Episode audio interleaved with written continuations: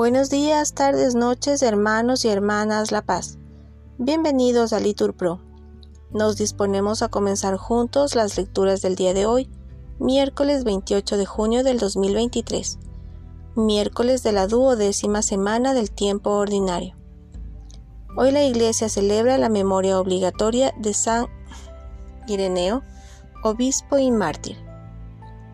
Ponemos como intención a Sandra Simbaña y Jimena Cobo, que el Señor les acompañe en unas cirugías que serán practicadas.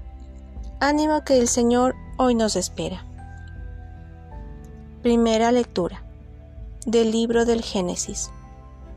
En aquellos días el Señor dirigió a Abraham en una visión la siguiente palabra.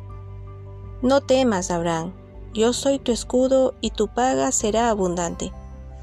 Abraham contestó, Señor Dios, ¿qué me vas a dar si soy estéril? ¿Y Eliezer de Damasco será el amo de mi casa?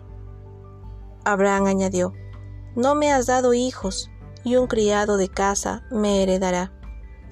Pero el Señor le dirigió esta palabra, No te heredará ese, sino que uno salido de tus entrañas será tu heredero.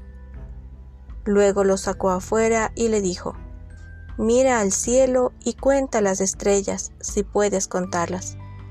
Y añadió, Así será tu descendencia.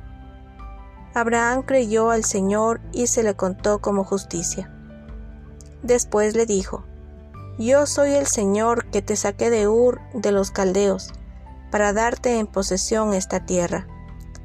Él replicó, Señor Dios, ¿cómo sabré que voy a poseerla?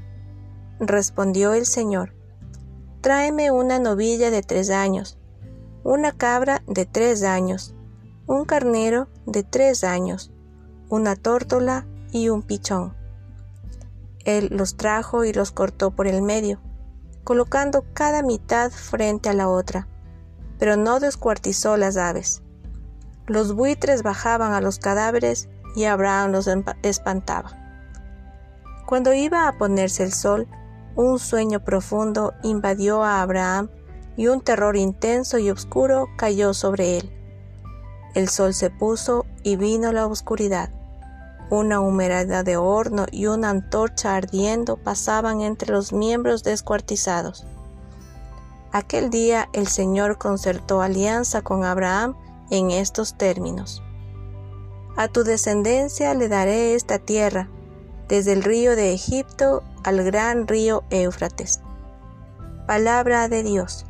Respondemos, te alabamos, Señor.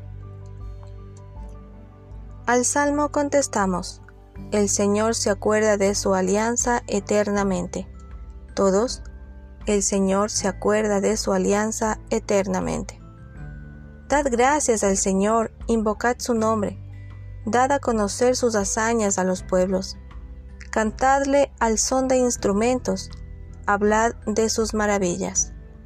Todos, el Señor se acuerda de su alianza eternamente. Gloriaos de su nombre santo, que se alegren los que buscan al Señor. Recurrid al Señor y a su poder, buscad continuamente su rostro.